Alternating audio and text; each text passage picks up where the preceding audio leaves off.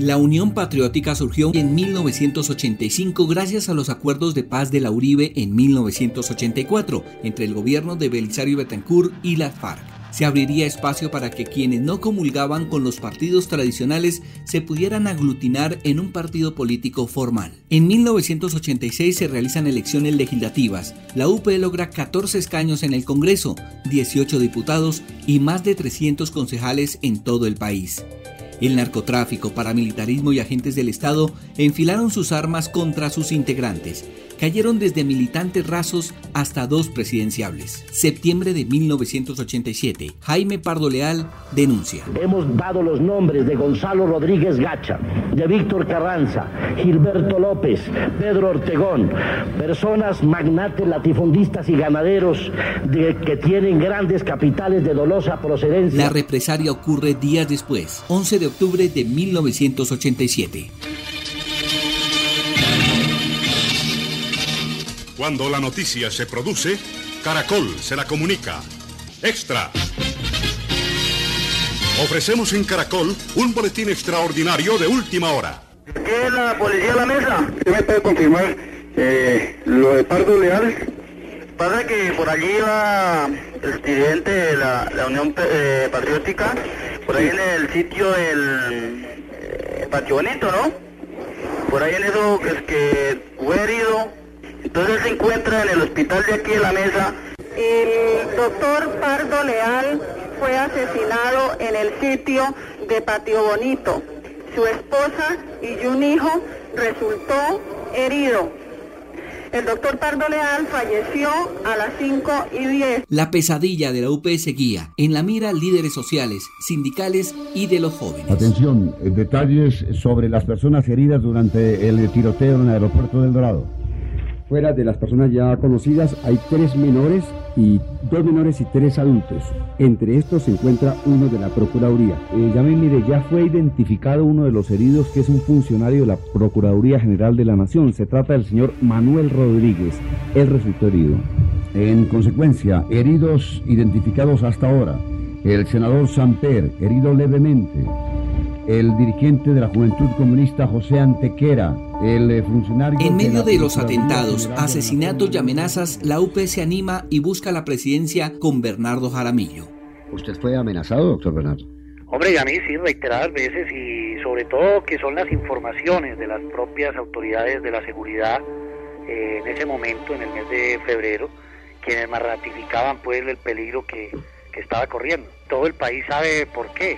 Decir, yo creo que un movimiento político que ha eh, colocado más de 900 víctimas, que la sigue colocando, eh, en la mira ha estado el propio presidente del movimiento.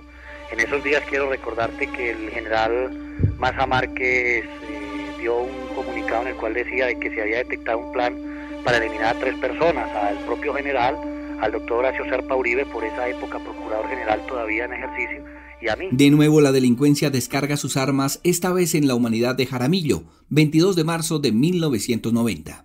La cadena Caracol de Colombia ha podido saber, ha fallecido el doctor Bernardo Jaramillo Osa. Ha fallecido hace pocos momentos pese a la denodada trabajo que hizo el equipo médico del hospital eh, que atiende a los asuntos de la policía.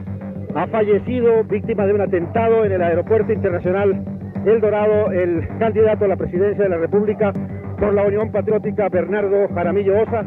Hay una evidente tensión a las puertas de la clínica. El 7 de mayo de 1996, la concejal de Bogotá por la UP, Aida Bello, fue blanco de un atentado que fue transmitido casi en directo en Caracol Radio con Darío Arismendi. Que la noticia de última hora en la ciudad de Bogotá, la protagonista, la concejal de la Unión Patriótica, la doctora Aida Bella, que acaba de salir ilesa de un atentado criminal en su contra. Las 7.51, doctora Aida Bella, muy buenos días. Sí, aló.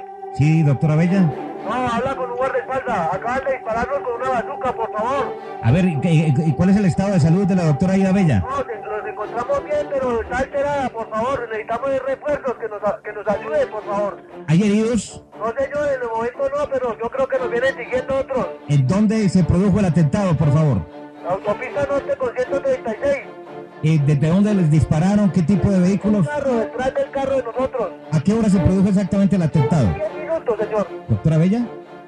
Sí, doctora, entendemos su mm, congestión, realmente sus nervios. Cuéntenos, ¿qué fue lo que pasó?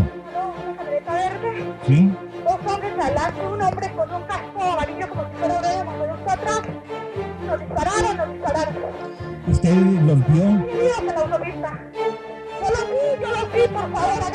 Los no suficientes votos de la Unión Patriótica en el 2002 llevó a que el Consejo Nacional Electoral cancelara la personería jurídica de ese partido. En esa fecha, los miembros de la UP asesinados sobrepasaban los 3.000.